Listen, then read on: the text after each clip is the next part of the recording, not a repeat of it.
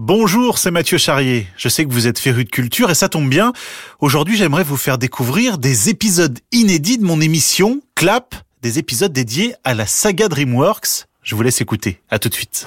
Le film d'animation le plus fun de l'histoire arrive. Papy, viens vite, c'est très urgent Les Trolls 2. Pour sauver la musique, ils partent en tournée mondiale. Allons sauver le monde Avec les voix de Vita, Matt Pokora et VG Dream. Les Trolls 2, tournée mondiale. Une vraie cure de paillettes, de musique et de bonheur pour toute la famille. Le 14 octobre au cinéma. Ouvre grand tes oreilles, panda. Skadouche. Si je vous dis Dragon, Madagascar, les Croods, Kung Fu Panda, Shrek ou les Trolls, vous penserez peut-être à DreamWorks, ce studio d'animation né dans la tête d'un trio fou, poussé à la fois par l'ambition, le désir d'indépendance et la soif de revanche. Je suis Mathieu Charrier, DreamWorks Animation 25 ans d'aventure, épisode 1, c'est parti. Écoute, petite Anne, je suis un ogre. Ah, j'ai peur qu'il ait l'air monstre horrible. On devrait peut-être leur dire qu'il n'y a plus d'essence dans le bateau. Non, on leur fait coucou, les petits gars. I like to move it, move it You like to On est des vikings, ça fait partie des risques professionnels. DreamWorks, 25 ans d'aventure. Épisode 1, l'anti-Disney. Mathieu Charrier. Il était une fois, il y a fort longtemps, une jolie princesse au minois charmant. Nous sommes en 1994. Jeffrey Katzenberg est déjà un homme en vue à Hollywood. Avec sa frêle silhouette, son crâne dégarni et ses lunettes rondes, c'est lui qui préside la branche cinéma chez Disney. On lui doit notamment les succès de La Petite Sirène, d'Aladin ou du Roi Lion. Maintenant que tu fais des prouesses dans l'arène, on a enfin des choses à se raconter, toi et moi. Il faut se souvenir d'où vient Katzenberg. Fils d'un agent de change, c'est un autodidacte dyslexique qui, à 24 ans, renonce à ses études à la New York University pour devenir l'homme à tout faire de Barry Diller, magnat des médias à Hollywood. Quelle journée. Non mais franchement, c'est formidable. Je ne vois pas ce qu'on pourrait rêver de mieux. Très vite, il prend la tête du département production de Paramount avant de rejoindre Disney en 1984. En une décennie, Katzenberg fait bondir les revenus de Disney Studios en les multipliant par 10, atteignant 3 milliards 700 millions de dollars. Gerson Bolu, co-auteur du MOOC DreamWorks de la Lune aux étoiles, édité chez Inis. L'animation était moribonde chez Disney euh, dans les années 80 avec euh, des flops successifs comme euh, Tara et le chaudron magique, Rolls et Rocky, Oliver et compagnie, enfin des films que les gens ont oubliés aujourd'hui. Et Katzenberg est arrivé, il n'était pas du tout passionné par l'animation, c'était pas son truc. Il a importé en fait les recettes du cinéma en prise de vue réelle, notamment un scénario solide. Ça paraît logique de dire ça, mais Disney ne fonctionnait plus comme ça à cette époque-là. Il a aussi euh, amené de nouveau les chansons euh, en, avec des numéros issus un peu de Broadway et des noms issus de Broadway pour vraiment que ce soit des comédies musicales.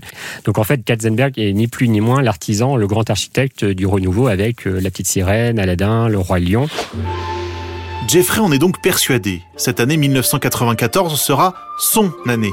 Le poste de numéro 2 de chez Mickey lui tend les bras après le décès de Frank Wells, mort dans un accident d'hélicoptère. Oh, bon sang. Sauf que Michael Eisner, le big boss, ne l'entend pas de cette oreille. Un accord est trouvé. Officiellement, Jeffrey démissionne. Officieusement, c'est un licenciement.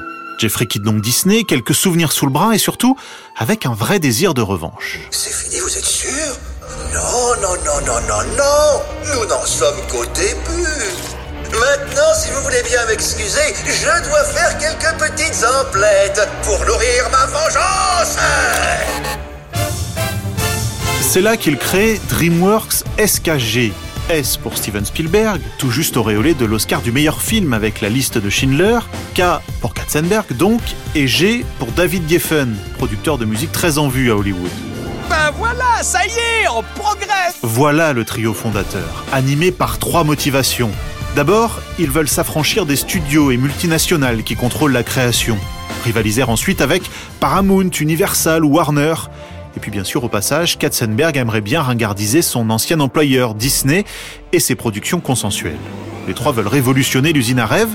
Ils décrochent même la une du Time avec ce titre The Players, les joueurs. Emma Delewa, journaliste au magazine Animascope. En fait, c'est quand même un sacré défi puisque c'est le premier studio qui est créé depuis les années 20. Donc il les voit un peu arriver euh, comme des hurluberlus. Mais euh, faut pas oublier que Geffen, c'est quelqu'un de connu et qui a déjà une assise dans le milieu, notamment de la musique. Katzenberg aussi, il a fait ses preuves chez Paramount. Spielberg, il commence à aussi à avoir des, des succès. Donc il les regarde arriver un petit peu en chien de faïence, mais après, euh, forcé de constater qu'ils ont du talent. Il y a aussi la légende qui va avec, le storytelling. L'idée de ce trio aurait été soufflée à Spielberg par Robert Zemeckis, réalisateur des Retours vers le futur, lors de vacances ensemble en Jamaïque. Quant à l'officialisation du trio, elle aurait eu lieu à la sortie d'un dîner officiel à la Maison Blanche en l'honneur de Boris Eltsine le 28 septembre 1994. En tout cas, le trio voit loin. Objectif, créer un studio indépendant capable de rivaliser avec les grandes majors hollywoodiennes. Le trio voit loin et large. Cinéma en vue réelle, animation, 3D, musique, jeux vidéo et même parc d'attractions. Autrement dit, devenir un nouveau Disney. Ne se rendaient pas forcément compte s'ils allaient y arriver, mais c'était leur ambition. En fait, Disney n'a jamais été menacé et ne se sentait pas menacé. Donc, quand DreamWorks est arrivé, euh, l'ambition de Katzenberg, c'était en fait de se différencier, c'était de proposer des films adultes. Alors, adultes dans le ton, dans le côté irrévérencieux, c'est-à-dire on détourne les codes que Disney a mis en place depuis des dizaines d'années, notamment le côté moralisateur, et on va euh, prendre le contre-pied et élargir la cible, comme a pu le faire par exemple dans le domaine des jeux vidéo Sony avec la PlayStation, c'est-à-dire vraiment s'adresser à un public plus familial, alors que Disney c'était vraiment avant tout un public un peu plus jeune, plus enfantin. DreamWorks s'implante à Glendale, en Californie, à la mode campus universitaire au milieu de la nature. Walt Dorn, réalisateur des Trolls. Ce qui rend DreamWorks si spécial, c'est sa capacité à attirer les talents. Et je crois que cette attractivité est due aux ressources dont nous disposons et à la passion que chacun déploie ici.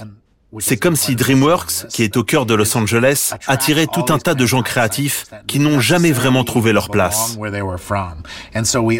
Nous nous réunissons tous en un groupe d'artistes atypiques, la plupart du temps pour raconter notre histoire d'une façon amusante. C'est une des marques de fabrique de DreamWorks.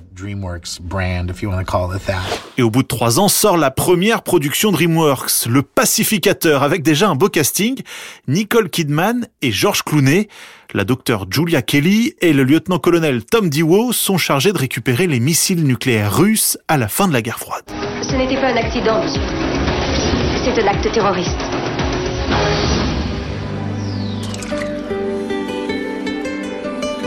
Pour la petite histoire, c'est aussi dans le générique de ce film que le grand public découvre le logo DreamWorks imaginé par Steven Spielberg. Vous savez, ce petit garçon qui pêche assis sur une lune. D'autres films suivront, Amistad notamment, Deep Impact aussi, et surtout, il faut sauver le soldat Ryan, qui offrira à DreamWorks ses premiers Oscars avant Gladiator, American Beauty ou Un homme d'exception. Super, c'est pas un plan ça, c'est un conte de fées. Et pour beaucoup, DreamWorks, c'est aussi et surtout un studio d'animation. Et ça, ça commence en octobre 1998 avec la sortie de Fourmis. Allez Zed, aide-nous à bâtir une colonie plus grande et meilleure. Et par pitié, je t'en supplie, sois heureux de le faire. La guerre avec Disney est lancée, car le film sort juste avant une production Disney Pixar, Mille et une pattes. Même concept, même des fourmis. Le message de Katzenberg est clair, il a l'intention d'être un caillou dans la chaussure de ses anciens employeurs. C'est scandaleux, dire qu'il n'y a pas une loi qui interdit ce genre de pratique. Katzenberg, euh, on pourrait parler d'une deuxième trahison, mais il est parti euh, de Disney avec dans ses bagages des projets qui étaient en cours chez Disney, donc il savait très bien ce qui se tramait euh, chez le géant américain. Et notamment, il a réussi à contrecarrer Disney Pixar avec Fourmis, qui est donc l'histoire de Fourmis, alors qu'il y avait Millie Patch chez Pixar en face. par la suite, il a sorti également Gang de requins, alors qu'il y avait le monde de Nemo en face, donc pareil des poissons, et euh, beaucoup plus tard Madagascar avec euh, en face The Wild de Disney qui a été complètement oublié. Mais donc il y a vraiment eu des projets euh, qui se, frontalement sont sortis en salle à quelques semaines d'écart en fait. Pour tout dire, c'est qu'il y avait donc Fourmise et un autre film en animation traditionnelle, donc à l'ancienne, dessiné à la main, qui était en projet, c'est Le Prince d'Égypte. Et en fait, il y a eu un deal Disney n'a pas accepté, c'est que justement, comme Disney bien sûr savait que Fourmis était dans les tuyaux, ils ont été furieux et Katzenberg a proposé un temps d'annuler le projet si Disney euh, repoussait la sortie de Mille et pour laisser le champ libre à DreamWorks avec Le Prince d'Égypte. Disney a refusé parce que justement Disney euh, n'avait pas à répondre à un petit nouveau qu'il prenait de haut. Et donc euh, ils ont tenu tête et effectivement c'était une déclaration de guerre. Et dans un sens, Katzenberg a eu raison parce que Fourmise a été un grand succès. Fourmise qui entérine la fin de la deux dimensions chez DreamWorks, la 2D, place désormais à la 3D le studio continue sur sa lancée avec Le Prince d'Égypte, sorti à l'approche des fêtes de Noël. Le film est un gros succès en salle, 219 millions de dollars de recettes pour 70 de budget. DreamWorks Animation compte bien contester l'hégémonie de Disney. L'ingrédient secret est rien. Il n'y a aucun ingrédient secret. Pour qu'une chose devienne unique, il suffit simplement d'y croire. Mais la vraie révolution, ce n'est pas à l'image qu'elle a lieu, c'est dans les dialogues. Car Katzenberg a une idée de génie, faire doubler ses personnages par des stars. Woody Allen ou Sharon Stone pour Fourmise par exemple. Je vais te dire, fiston, tu es une fourmi comme je les aime. Une fourmi qui regarde la mort en face, en riant. Eh bien, euh, en fait, si vous voulez savoir, euh, en général, je fais des commentaires désobligeants et je ricane derrière le dos de la mort. Justement, l'une des spécialités de DreamWorks, c'est de donner à ses personnages des signes distinctifs de l'acteur qui les double. Dans Fourmise, le héros, Z, est donc doublé par Woody Allen et comme lui, il est nerveux, chétif et plein de questions existentielles. Weaver, la fourmi soldat, est une montagne de muscles comme son doubleur, un certain Sylvester Stallone. Je me sens tellement coupable.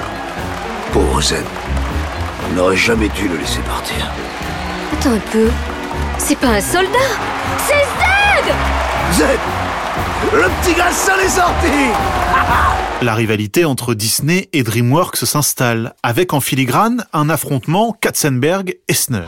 Repli aux arrière-postes On contre-attaque avec les catapultes Une concurrence aussi féroce sur le plan économique que sur le plan artistique, car DreamWorks acquiert vite un savoir-faire numérique, en développant notamment le système eMotion, qui permet d'améliorer les expressions et mouvements des personnages. I definitely believe in animation and films je pense vraiment que l'animation et les films devraient être avant tout divertissants. C'est notre principale mission, vous faire rire, vous faire sentir bien, vous faire découvrir de nouveaux endroits. Mais c'est en fait l'une des formes d'art les plus incroyables de tous les temps. Et vraiment, il faut un véritable talent et maîtriser les formes d'art traditionnelles pour faire ces films. Vous savez, ça commence toujours par du papier et un crayon. Pour beaucoup de scénaristes, ça commence toujours aussi simplement. Mais nous avons des peintres, des gens qui jouent de la musique, et nous avons des danseurs. Pour moi, l'animation réunit le meilleur de toutes les formes d'art possibles au cinéma pour créer cette forme unique de divertissement. Et puis il y a ce que sont les personnages. Shrek, par exemple. Sans doute le climax de la stratégie anti-Disney.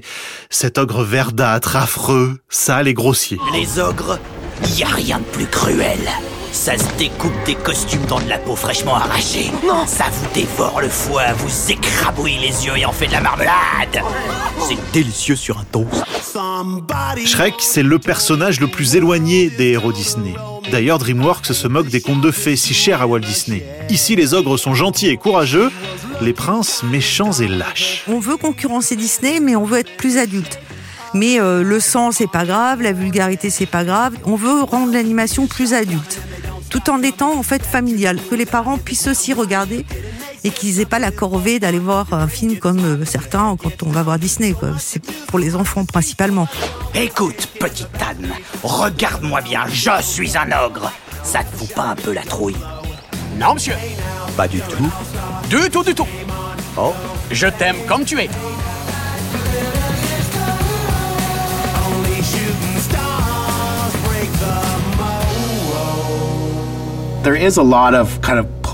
Il y a beaucoup d'emprunts à l'histoire dans la grande tradition du récit que j'ai toujours qualifié de reprise. Comme dans l'histoire de Shrek, par exemple, qui détourne les contes de fées. C'est poursuivre la tradition du récit de ces contes anciens, mais en faisant ce que DreamWorks fait de mieux. C'est-à-dire en retournant complètement le truc et en se moquant de tout ça, tout en le célébrant. Et ça marche. Shrek a rapporté près de 500 millions de dollars, il en avait coûté 10 fois moins. Précisons aussi que l'Ogre Vert est sélectionné en compétition au Festival de Cannes en 2001 avant de recevoir un Oscar l'année suivante devant Monstres et compagnie, Avec ce succès, DreamWorks Animation prend le pas sur les films en prise de vue réelle. D'ailleurs, la branche dirigée par Katzenberg va devenir indépendante avant d'entrer en bourse en 2004. Donc en gros, Katzenberg a perdu le côté prise de vue réelle, où effectivement les films étaient ne se différenciait peut-être pas de finalement la flopée de studios qui existait, donc il n'y avait pas un ton DreamWorks au niveau des films live. Par contre, pour euh, l'animation, effectivement, ils ont réussi à prendre leur essor parce que déjà c'était très rentable, c'est devenu très rentable. Comme je le disais, Katzenberg a importé euh, les codes du live et évidemment on l'a emmené avec lui chez DreamWorks. Et il a réussi à imposer un ton justement aussi bien dans Shrek que dans Madagascar que dans Kung Fu Panda, c'est-à-dire un humour permanent, des références. On l'a désormais compris, la production de films ne décollera jamais vraiment chez DreamWorks. Aujourd'hui d'ailleurs, la branche film est une coquille vide qui se contente de coproduire les films de Spielberg. Alors nous, on va se concentrer sur la filière animation, car là en revanche, le studio va enchaîner les succès en s'appuyant sur des suites et des styles très différents, de la comédie au compte. Ok, bon, euh, on a fini? C'est que là, il faut que je passe à autre chose et...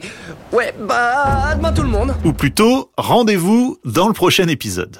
À très vite Clap hors série.